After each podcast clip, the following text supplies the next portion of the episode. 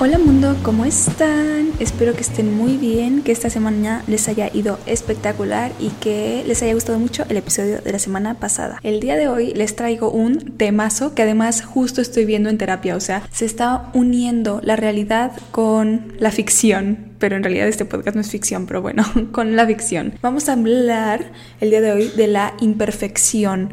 Como ustedes podrán saber, yo estoy obsesionada con Zizek, lo amo, excelente filósofo y a partir de un libro que empecé a leer de él y de una frase que encontré ahí, porque empezó, empezó él a hablar de la perfección, de la imperfección y todo esto, nació la idea para este episodio, así que espero que les guste. Obviamente ya todos sabemos que la perfección es imposible, o sea, es como... no existe.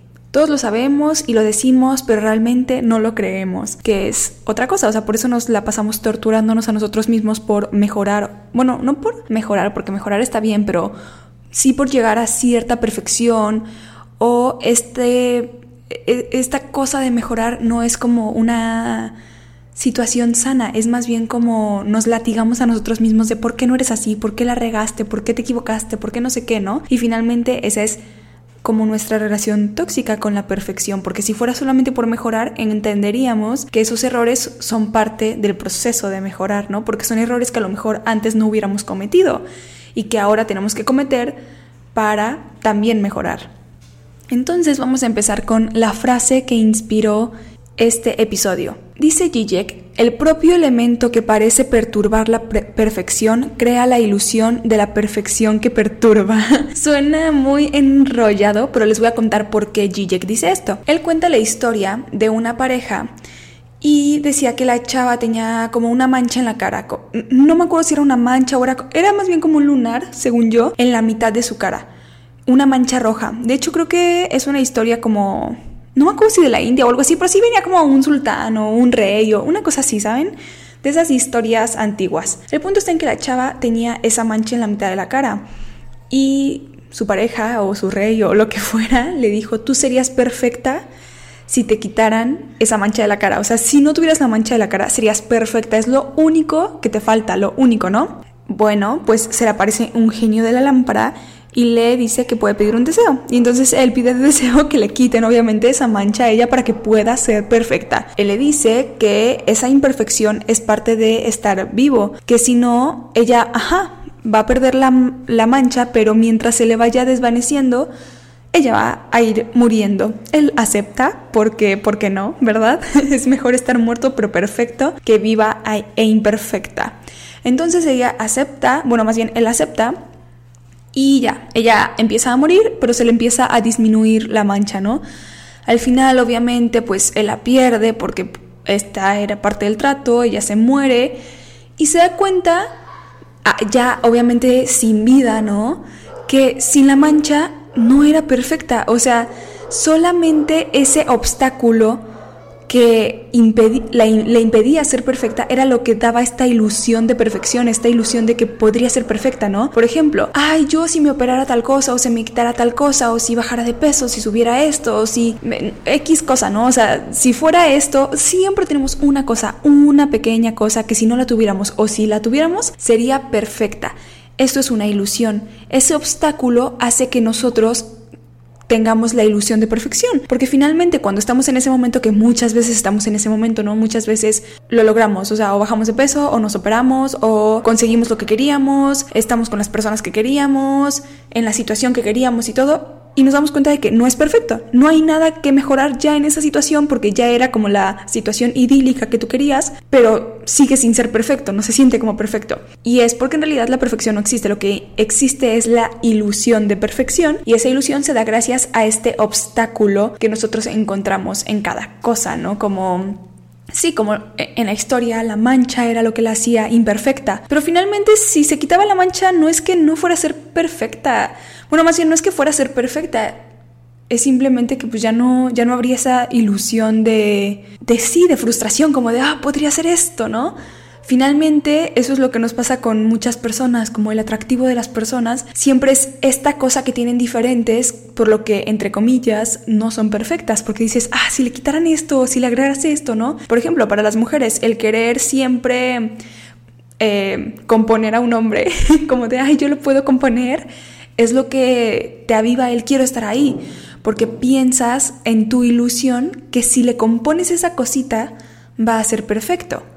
La realidad es que no, porque finalmente esa cosita pues es parte de lo que te hizo que te gustara. Si se la quitas, ya no va a tener pues, o sea, conlleva otras cosas, tiene otras consecuencias, no nada más esa cosita aislada, ¿no? Todo está conectado. Entonces vamos a empezar porque yo, ah, miren, Siempre empiezo con introducciones larguísimas y esta vez hice una introducción súper corta, pero no empecé por las definiciones, así que, bueno, está bien. Vamos a empezar con la definición de perfección. A mí me parecieron dos como bases. Una era perfectio y la otra, no me acuerdo la verdad, porque solamente noté la de perfectio. Y se traduce, y esto es lo más impresionante porque creo que nadie, o bueno, yo no he escuchado a nadie que haya investigado el significado de perfección y que sepa que perfección significa esto.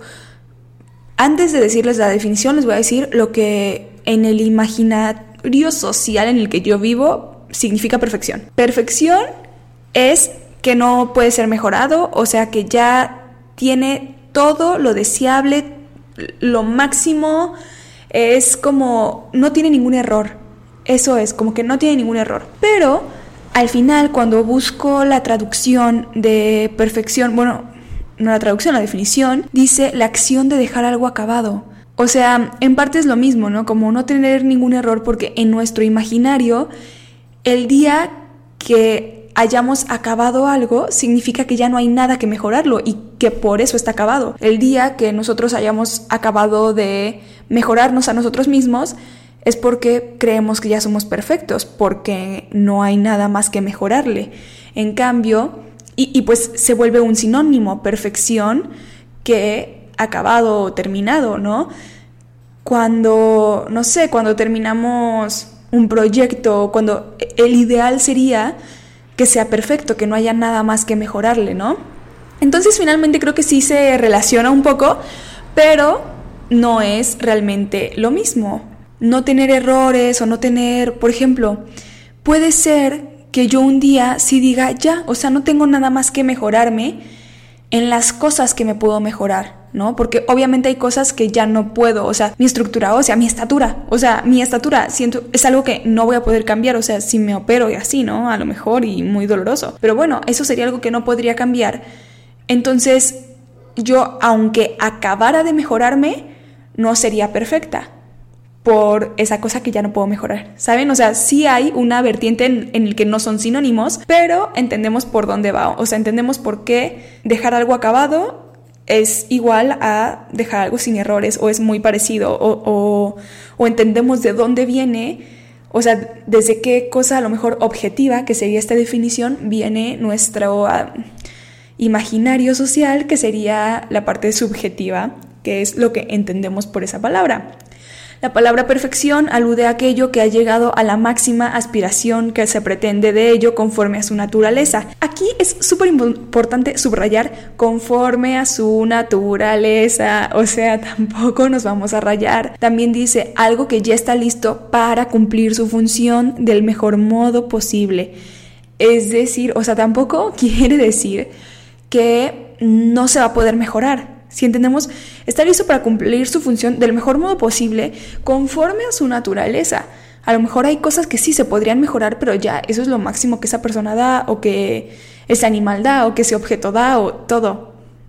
Vamos entendiendo cómo en realidad nos meten esta idea de perfección, pero realmente si vemos la definición nos damos cuenta de que siempre hay una imposibilidad de llegar a algo más, o sea, siempre va a haber algo más a lo que aspirar y realmente nunca vamos a poder llegar a la perfección. Finalmente la perfección es un imaginario que no existe, que nos plantan para que estemos siempre persiguiendo algo que no existe. Y eso está bien mientras ese algo que no existe signifique mejorar en cada aspecto o en las cosas que nos interesan, ¿no? O sea, a mí no me interesa mejorar haciendo el quehacer de mi casa porque no me gusta hacerlo. Lo siento, papás. Em, pero me interesa mejorar en otras cosas que sí me gustan, ¿no? No voy a ser perfecta porque no voy a tener todas mis áreas cubiertas. Pero bueno, El punto está en que ahí está bien. Cuando está mal es cuando nos empezamos a obsesionar y cuando ni siquiera son nuestras expectativas las que queremos cubrir, ni siquiera son las cosas que nos importan o que deberían importarnos o, o cuando ya llegan a una cosa no saludable. Por ejemplo, algo que, se, que pasa mucho con las mujeres, con las mamás, es que les echan mucho como el rollo de tienen que ser perfectas y, y más que decir tienen que ser perfectas porque obviamente el patriarcado tiene sus mañas, no te lo va a decir así, o sea, te lo tiene que decir suave, te lo tiene que meter poco a poquito para que tú lo creas, para que los demás lo crean y te critiquen, pero sin que pienses, ay, el patriarcado es lo peor de la vida. Entonces, no te dicen tienes que ser perfecta, pero cada error que cometes es terrible, o sea, tanto para ti, o sea, personalmente que te que la gente te critique, la gente en general, ¿no? O sea, a lo mejor gente de tu familia o tus amigas o gente del trabajo y así, como tus hijos, o sea, la carga va más con tus hijos. El otro día estaba escuchando un, un, programa en el que decían que cuando sus esposos se iban de viaje, regresaban del viaje así de una semana o así, y los hijos eran como de, wow, mi papá regresó. Ellas se iban un día y cuando regresaban era como que sus hijos ya no les hablaban, se enojaban, las castigaban, ¿no? Y yo soy completamente culpable de esto, o sea, yo también lo hacía, yo creo. No sé ¿Por qué? O sea, no sé, ahí sí no sé, ¿saben? O sea, creo que alguien me tendría que estudiar o no, no sé. Obviamente cuando yo era niña, o sea, ni había teoría, ni era como que yo fuera así súper reflexiva, autocrítica y pensara las cosas bien, ¿no? Simplemente era mi forma de reaccionar a las cosas. Mi mamá me cuenta que cuando ella se fue a tener a mi hermano, se fue como por dos semanas más o menos porque pues el embarazo se complicó y así. Y cuando regresó yo ya no la quería abrazar, yo ya no le quería dar besos. Ella me decía, dime que me quieres o así, o, o me decía que me quería y yo le decía yo no y me iba así, o sea, mal plan. Y este mini trauma a mis dos años duró varios tiempo, varios tiempo, o sea, ¿y, ¿y por qué pasa esto, no? Entiendo que a lo mejor antes era diferente, ¿no? Que a lo mejor sí las mamás estaban todo el tiempo con sus hijos y dedicados a sus hijos y, y podían ser las mamás perfectas, ¿no? Dedicarse a eso, tener todo el tiempo, todo bajo control, todo bien. Y finalmente eso está en nuestra epigenética, o sea, en mi epigenética todavía se entiende que la mamá va a estar todo el tiempo conmigo porque yo estuve en la panza de mi abuela. Por si ustedes no sabían, que a mí eso fue algo que me impactó muchísimo. Cuando mi, cuando una mujer nace, ya nace con todos sus óvulos. Entonces, bueno, con todos los óvulos que va a tener durante toda su vida. Entonces, cuando mi abuela tenía a mi mamá en su panza, mi mamá ya tenía todos los óvulos que iba a tener durante toda su vida y uno de esos óvulos fui yo. Entonces en algún punto de la vida mi abuela, mi mamá y yo estuvimos en el mismo cuerpo.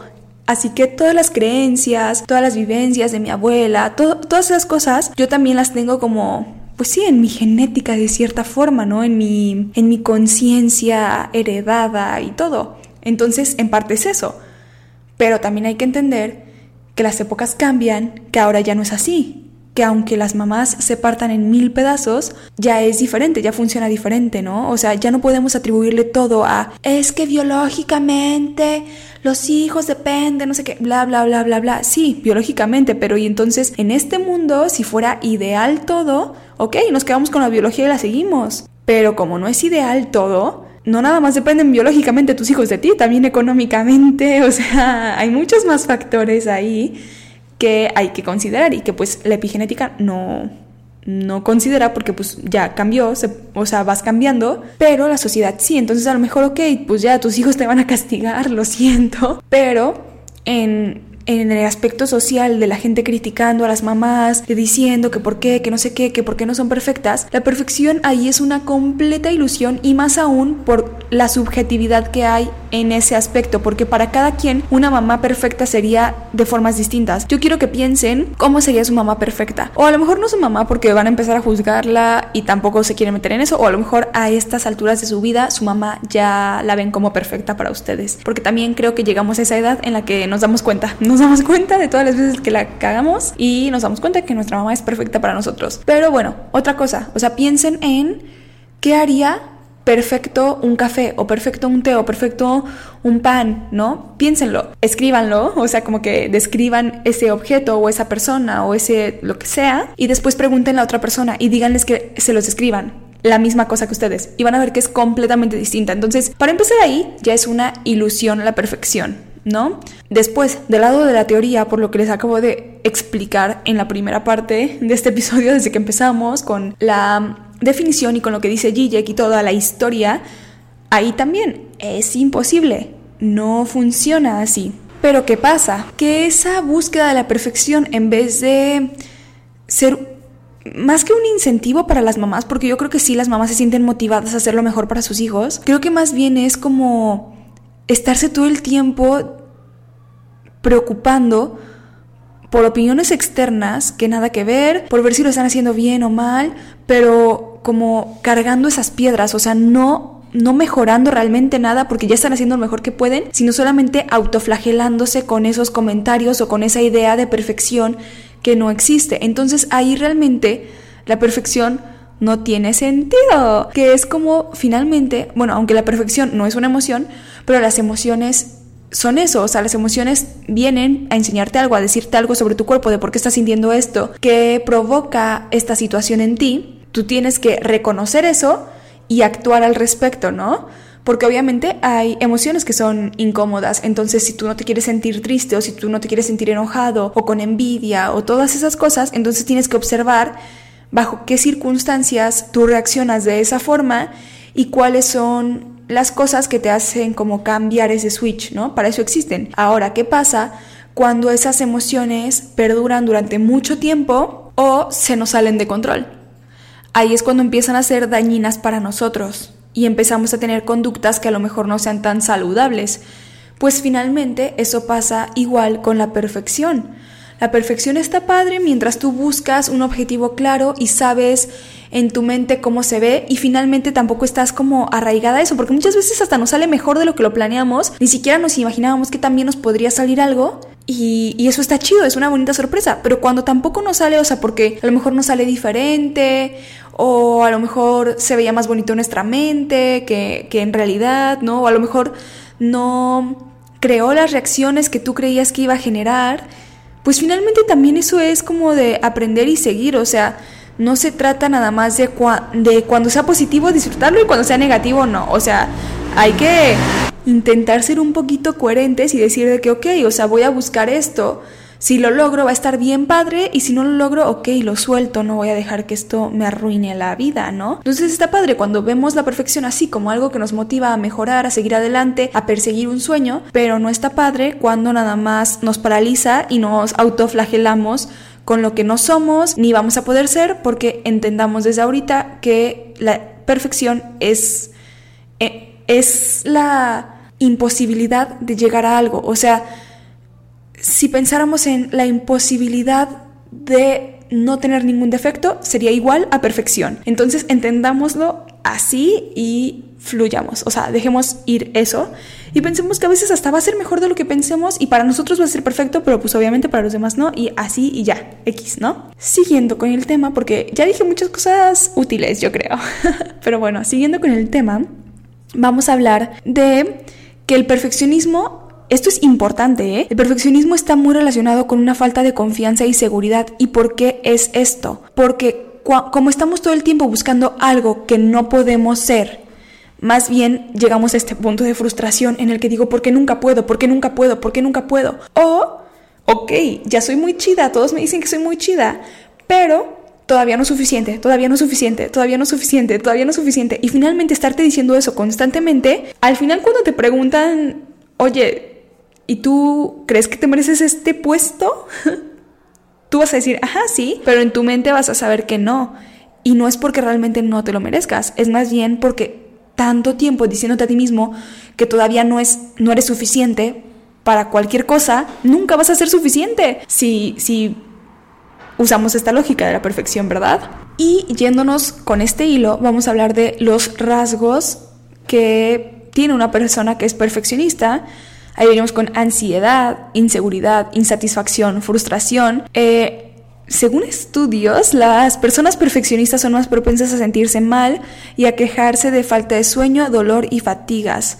También son muy propensas a somatizar y pues tener problemas digestivos, dolores de cabeza, dermatitis, porque algo que yo creo que está muy relacionado con la perfección es control freak. O sea, ser control freak está muy relacionado porque obviamente nada es perfecto si se te sale de control o si se te sale de las manos, porque entonces no va a salir como tú quieres. Entonces, este, esa necesidad de control es lo que crea todas estas cositas, porque obviamente no todo siempre va a estar a tu control. Es más, ni siquiera vamos a poner siempre.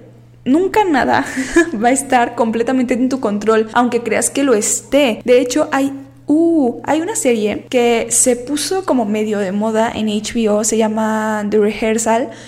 Y ellos lo que hacen son ensayos para diferentes situaciones. Y creo que es un reality. Yo pensaba que era una serie como ficción, pero creo que sí es un reality de personas que contratan a este sujeto para ensayar diferentes situaciones. Entonces, por ejemplo, el primer episodio, lo siento, va a haber spoiler, pero el primer episodio es de un chavo que quiere decirle a una compañera, ellos juegan, ay, como...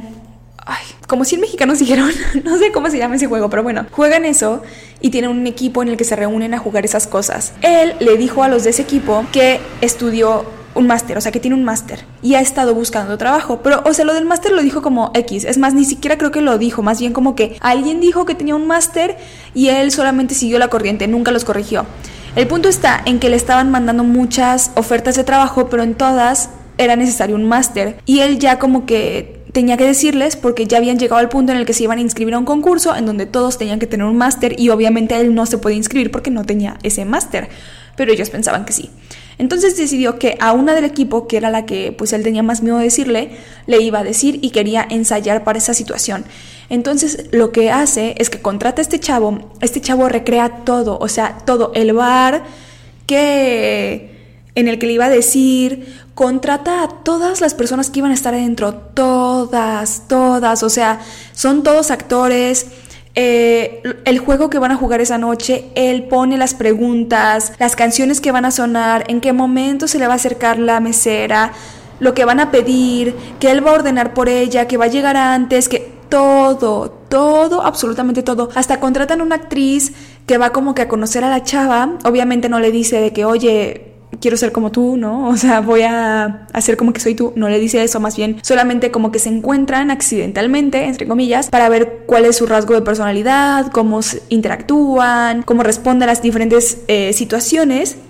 Y entonces ella actúa como que es esta chava a la que el chavo le va a decir y recrean toda la situación y aún así en el momento de hacer ya ya no la actuación, sino la parte real en el que en el que ya por fin le va a decir a la chava, algo sale diferente de cómo lo habían planeado. Y las cosas en general salen diferentes, o sea, ella se levanta cuando no se tenía que levantar, la mesera choca con no sé quién y le tira no sé qué cosa, o sea, aun cuando ellos contrataron a todo el mundo para que todo estuviera bajo su control, no lo lograron, así que no lo vamos a lograr nunca, porque además de que no vamos a contratar todo esto, aunque lo hiciéramos, no estaría bajo nuestro control. Así que un poco de soltar, que eso también es un recordatorio para mí misma. Todos estos episodios, lo crean o no lo crean, son un recordatorio para mí misma. Hace tiempo estaba escuchando a una psicóloga que no es que de terapia en TikTok, pero pues da consejos y habla de diferentes cosas, de rasgos de la personalidad, etcétera, ¿no? Y una vez una chava le hizo una pregunta como de, ay, ¿tú por qué en tu vida haces esto? Y la psicóloga dijo, a ver, yo puedo hablar en, en terapia con mis pacientes porque yo lo estoy viendo desde afuera y tengo obviamente todas las herramientas, entonces solamente les doy las herramientas para las situaciones. En mi vida todo cambia, porque aunque tengo las herramientas, yo estoy inmersa en las situaciones, yo también las estoy sintiendo, ¿no? Entonces a mí me pasa exactamente igual, yo aquí estoy dando consejitos, hablándoles de teoría y dándome cuenta de las cosas, porque no crean que no me doy cuenta, o sea, no crean que yo aquí hablo todo perfecto y después me voy a mi casa y me duermo como si nada, no, o sea, sí hago si hago ajustes en mi vida cuando me voy dando cuenta, pero también estoy inmersa en mi vida. También, por ejemplo, con lo del autosabotaje, con todas estas cosas, yo puedo hablar de eso y, de las situaciones y cómo está mal y así, pero cuando yo me estoy autosaboteando no me estoy dando cuenta en ese momento. Pero bueno, así que estos episodios también son un recordatorio para mí, para cuando los necesite, los reescucharé. Ahora vamos a hablar de algo que yo les estaba diciendo hace tiempo, que la perfección con esta mirada subjetiva que tiene cada persona hace que sea imposible como la perfección en general, o sea, no todos podemos ver como perfecta la misma cosa. Si hay cosas que vamos a ver como perfectas, pero esa es como nuestra opinión, ¿no? Hay películas que para mí son perfectas y mis papás se quedaron dormidos con ellas, ¿no? Y viceversa. Y esto tiene mucho que ver con un término que todos aquí conocemos que es utopía. Utopía de hecho viene de un libro de Tomás Moro, de ahí sale esa palabra, antes no existía. El libro se llama Libro Áureo, no menos saludable que festivo, de la mejor de las repúblicas y de la nueva isla de Utopía. Se podrán imaginar de qué habla. Yo la verdad no lo leí, solo sé que existe y sé que de ahí viene el término de utopía. De hecho, muchas personas conocen el libro solamente como utopía, o sea, no lo conocen con ese nombre larguísimo. De hecho, yo me sorprendí porque yo también lo conocía como utopía. Pero bueno, para Tomás Moro, la utopía era una sociedad comunal racionalmente organizada, donde las casas y los bienes serían propiedad colectiva y no individual, y las personas pasarían su tiempo libre en la lectura y en el arte, pues no serían enviadas a la guerra, excepto en situaciones extremas. Por lo tanto, esta sociedad viviría en paz, felicidad, justicia y en plena armonía de intereses. ¿Qué tal esto? Como si todos quisiéramos lo mismo de la vida. Así pensaba Tomás Moro. Y así pensaba yo cuando era una niña. ¿Por qué tenemos que trabajar? Deberíamos trabajar porque queremos y no porque tenemos que. Así la gente de todas formas iría a trabajar, todos seríamos ricos, o sea, todos no ricos, pero podríamos comer lo que quisiéramos, no tendríamos, no habría pobreza, todos tendríamos lo mismo. Así, o sea, casi casi un salario universal, paz y amor. Ajá. Para empezar, ¿por qué Tomás Moro habla de arte? No, lo va a hablar de deporte, no lo va a hablar de, no sé, de actividades, no sé, al aire libre, de espiritualidad, de nada de eso. Y es porque para él las cosas importantes, las prioridades eran el arte, los poemas, la música, bla, bla, bla, ¿no? Y para él eso sería perfecto. no, porque dije E y utópico, pero para las demás personas a las que no les gusta eso, probablemente sería una pesadilla. De hecho, me acuerdo que una vez en clase de francés, mi maestro de francés me estaba diciendo, ¿por qué no te vas a Montreal?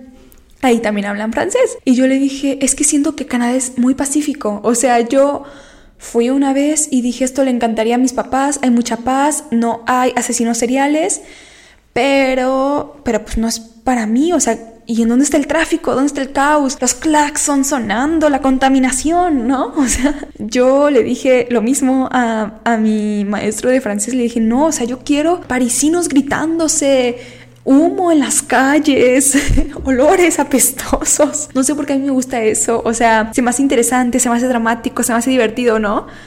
Obviamente hay momentos en los que lo sufro porque todo tiene su lado bueno y su lado malo, pero ahí es en donde nos damos cuenta de que pues sí, la utopía en sí misma es utópica, porque es imposible, hay una imposibilidad ahí. La utopía idealiza y proyecta sistemas y doctrinas de sociedades perfectas, funcionales e idóneas. Además, estamos de acuerdo porque antes Tomás Moro dijo que solamente irían a la guerra las personas en situaciones extremas. Quiero saber cuáles son esas situaciones extremas. Estamos de acuerdo que si todo es perfecto, no habría por qué algo salirse de su lugar, ¿verdad? Eso es como la película de Divergente. Yo la verdad nunca entendí por qué alguien se rebelaría. O sea, en mi mente, como yo lo que quiero y esto es como persona ansiosa, me he dado cuenta últimamente. Como persona ansiosa quiero certidumbre en todo momento. Si, si yo fuera Tinkerbell y me hubieran dicho, te toca con las obreras, me toca con las obreras, punto. Si yo hubiera estado en Divergente y me hubieran dicho te toca abnegación, me hubiera costado mucho trabajo no verme al espejo, pero me hubiera tocado abnegación, ¿no? Eh,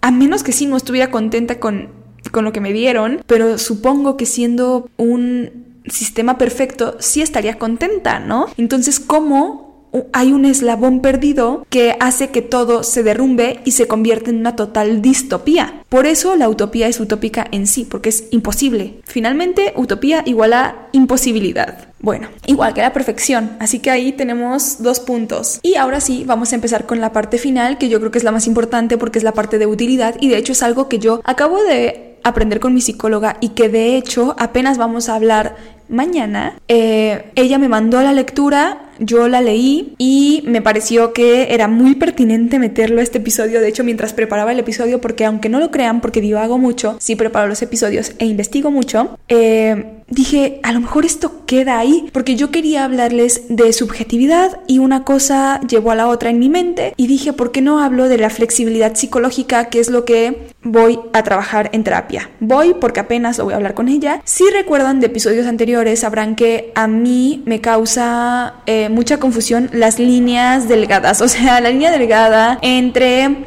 ese hombre me está coqueteando o...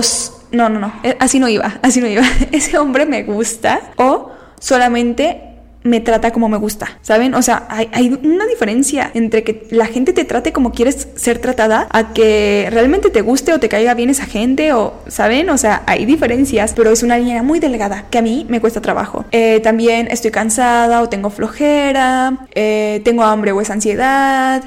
Em, me estoy autosaboteando o ya no quiero esto. Esas son las cosas que a mí me cuestan trabajo, ¿no? Decisiones difíciles eh, me cuestan trabajo por eso mismo, porque lo sobrepienso mucho y me confundo yo sola. Y entonces lo, lo empiezo, se me empiezan como a difuminar las líneas y de repente ya no encuentro cuál es una cosa y cuál es la otra. Así que vamos a trabajar en la flexibilidad psicológica que me va a ayudar a poder tomar esas decisiones y mantenerme firme, pero tampoco llegar al extremo de tanta firmeza, porque como ustedes se podrán imaginar, o a lo mejor ya lo saben porque me conocen, soy una persona de blancos y negros, creo que últimamente ya no, creo que poco a poco, no voy a decir que ya no, pero poco a poco, poco a poco, hay crisis, pero sí me ha costado mucho trabajo en que, por ejemplo, o voy al gym todos los días, entreno bien, como bien, no sé qué, o no. O sea, ¿Han visto ese TikTok de la chava de ¿qué prefieren? Este, ser súper bonitas, no sé qué, estar de vacaciones en Cancún o no? Yo así, así mi vida. Entonces, la flexibilidad psicológica va a ayudar a que no seamos ese o no y que podamos ver los grises. Así que les voy a leer qué es. Eh, se define como un modelo unificado de funcionamiento humano. Eh, desde una perspectiva psicoterapéutica, este modelo enfatiza el ajuste dinámico y flexible entre contexto, experiencias privadas y acciones valiosas. El objetivo terapéutico consiste en aumentar la flexibilidad psicológica y reducir la influencia de ciertas experiencias sobre el comportamiento, especialmente cuando los esfuerzos por controlar o, e, o evitar estos eventos resultan disfuncionales. Así que esto también es para que nos demos cuenta de justo del contexto y, aprendamos como tomar decisiones con respecto a esto. Algo que a mí también me pasa mucho es que yo me comparo, pero no, o sea, no me comparo con otras personas, me comparo conmigo del pasado. Y eso me cuesta mucho trabajo porque digo, si alguna vez pude, porque ya no puedo, si alguna vez fui, porque ya no soy, en cosas positivas, obviamente, que en ese momento también tenía cosas positivas y negativas, pero a la distancia ya solamente veo las positivas y entonces me empiezo a frustrar de porque ya no puedo ser eso que alguna vez fui. Y mi psicóloga me dice, toma en cuenta el contexto, las cosas que han cambiado. Y yo te cambio el contexto, regrésame el contexto anterior y ya no, aunque en el, contexto anterior también estaba horrible y me llevaba a cosas malas, pero como dije al principio de este episodio, necesitas pasar por las cosas para cometer errores que sin esos errores no hubieras aprendido lo que aprendiste. Así que continuemos. Em, este modelo de flexibilidad psicológica también se conoce como hexágono no sé qué cosa, porque tiene seis puntos, seis caras para lograrlo y cada punto, ¿cómo se llaman? ¿Vértices? Ajá. Uh, Fernanda fue a la primaria. Cada vértice tiene como una cosita diferente que finalmente hace que, no sé, mejores tu flexibilidad psicológica. No sé si la mejores o la tengas at all. Pero bueno, el primero, que no hay orden, solamente eh, son diferentes. El primero es contacto con el momento actual, estar aquí y ahora, ser presentes, por eso ayuda mucho el mindfulness. Y el, de hecho, el mindfulness es algo que los psicólogos sí recomiendan y de hecho los psiquiatras también, porque mi psiquiatra me ha recomendado el mindfulness, o sea, no es algo que los hippies se inventaron, ¿no? o sea, sí es algo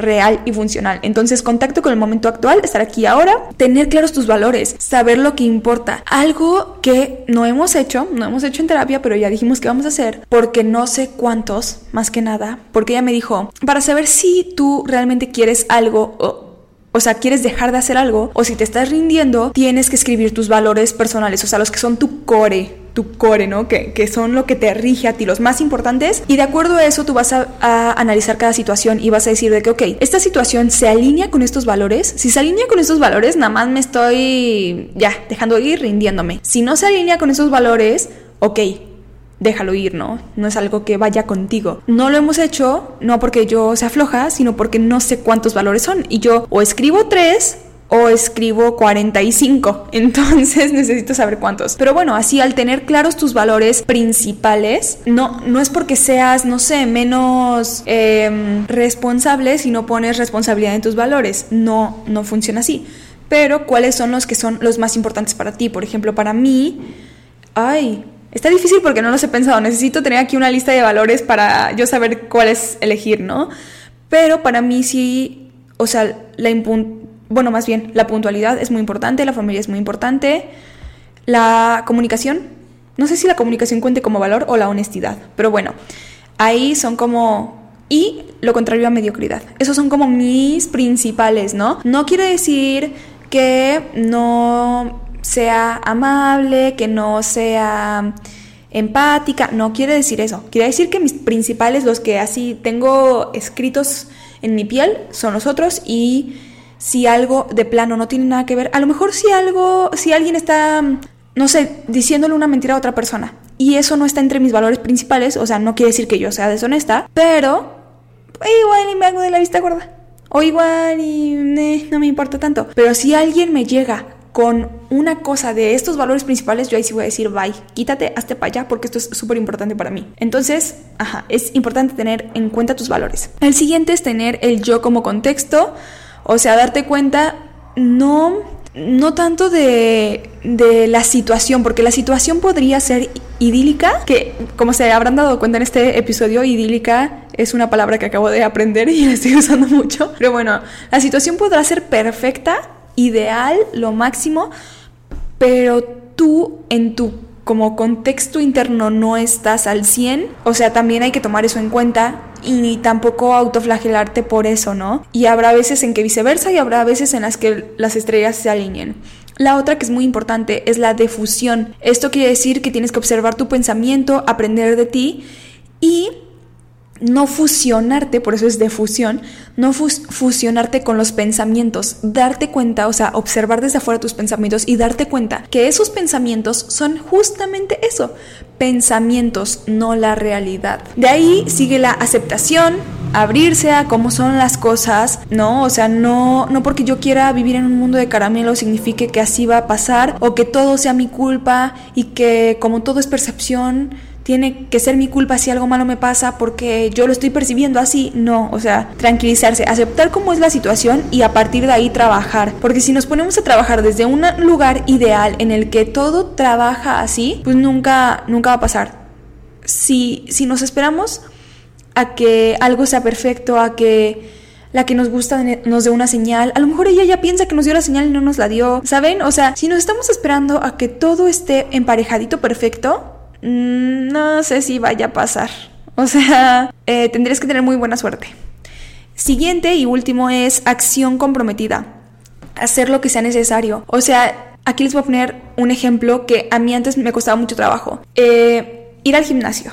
Yo antes o entrenar en general. Yo antes tenía que entrenar en la mañana, súper temprano, así. Entre más temprano mejor, porque si no ya no lo hacía, todo el día estaba con ansiedad, eh, empezaba a comer un montón, eh, a lo mejor ya ni siquiera entrenaba si era en la tarde, eh, me torturaba en la mente el entrenamiento que tenía que hacer, horrible, ¿no? Y si no lo hacía, pues ya, o sea, si, si no lo hacía en la mañana, ya no lo hacía, ya valía, ¿no? Eso no, no hay mucha flexibilidad psicológica de mi parte, ¿estamos de acuerdo? Bueno, entonces, ¿cuál va a ser mi acción comprometida? Ok, mi acción comprometida es que voy a ir al gimnasio todos los días, ¿no? O cinco veces a la semana o lo que sea, ¿no? Entonces, si no fui en la mañana porque llovió, porque me quedé dormida, porque no sé qué, ok, voy a ir en la tarde o voy a ir en la noche. O, ¿saben? Tengo esa acción comprometida. Si no escribí en la mañana, bueno, pues voy a escribir en la tarde y voy a entonces sacrificar mi tiempo de ver series, porque pues para qué no lo haces en la mañana que era cuando te tocaba, ahora lo vas a hacer en la tarde, pero esa es tu acción comprometida. Yo me comprometí a hacer esto y lo voy a hacer, si no es hoy, pues al rato, ¿no? Por ejemplo, a mí me pasa con el podcast, como que de repente para grabar necesito que no haya ruido y entonces durante el día no lo puedo hacer eh, sí me despierto temprano, pero pues me despierto temprano para ir al gimnasio. Entonces me tendría que despertar aún más temprano si quiero grabar antes de ir al gimnasio. O dormirme tarde y yo dormirme tarde no funciono. Y entonces ahí lo empiezo como a, a decir, ¿a qué hora voy a grabar? ¿Qué voy a hacer? Y así. Entonces digo, ok, me voy a dejar de estresar tengo, no sé, del viernes al domingo para grabarlo. Tú sabes en qué momento. No lo hiciste en la mañana, pues lo vas a tener que hacer en la noche. Lo siento mucho, hermana, pero te comprometiste a esto, lo vas a hacer, ¿no? Tú decides a qué hora, pero lo vas a hacer. Entonces, así así funciona la flexibilidad psicológica. ¿Y esto para qué es? Para que podamos ser disciplinados, pero tampoco ser rígidos, o sea, tampoco vivir así, ¿no? También algo que creo que nos pasa mucho, o al menos a mí me pasaba, era que si un día rompía la dieta, ya valía. O sea, ya valía por ese día. No se podía que yo rompía la dieta en la tarde y después cenara lo de la dieta. No, eh, imposible, imposible. O hay personas que ya la rompieron a mitad de semana, ya paró a la semana. Así pasa, así pasa. Pero si entrenamos nuestra flexibilidad psicológica, vamos a poder de repente equivocarnos, pararnos y seguir adelante y hacer el recuento de los daños y seguir adelante y hacer ajustes y seguir adelante y esto finalmente va tanto en contra de la frustración porque te levantas y te vuelve una persona mucho más resiliente porque finalmente la flexibilidad psicológica podría ser como resiliencia mental, ¿no? Y, y si eres resiliente mentalmente, eso también se refleja en tus acciones y en lograr las cosas. Y entonces te das cuenta con estos seis puntitos que no eres perfecta, que tienes errores, que hay un contexto interno, que hay valores, que hay un momento, que hay que aceptar en dónde estamos, ¿no? ¿Cuál es la circunstancia?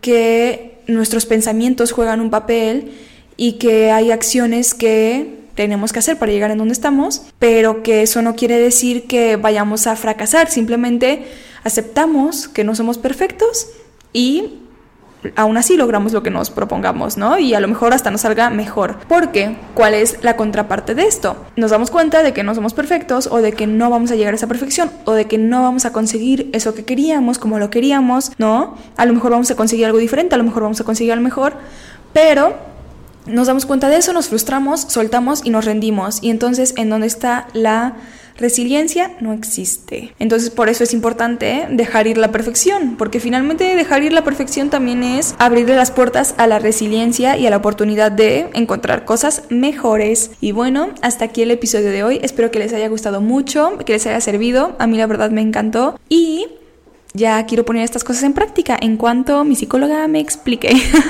Porque yo aquí ando ya dando clases de psicología, pero a mí no me lo han explicado todavía. Entonces espero que lo apliquen bien y que yo me haya dado a entender. Nos escuchamos el próximo miércoles. Bye.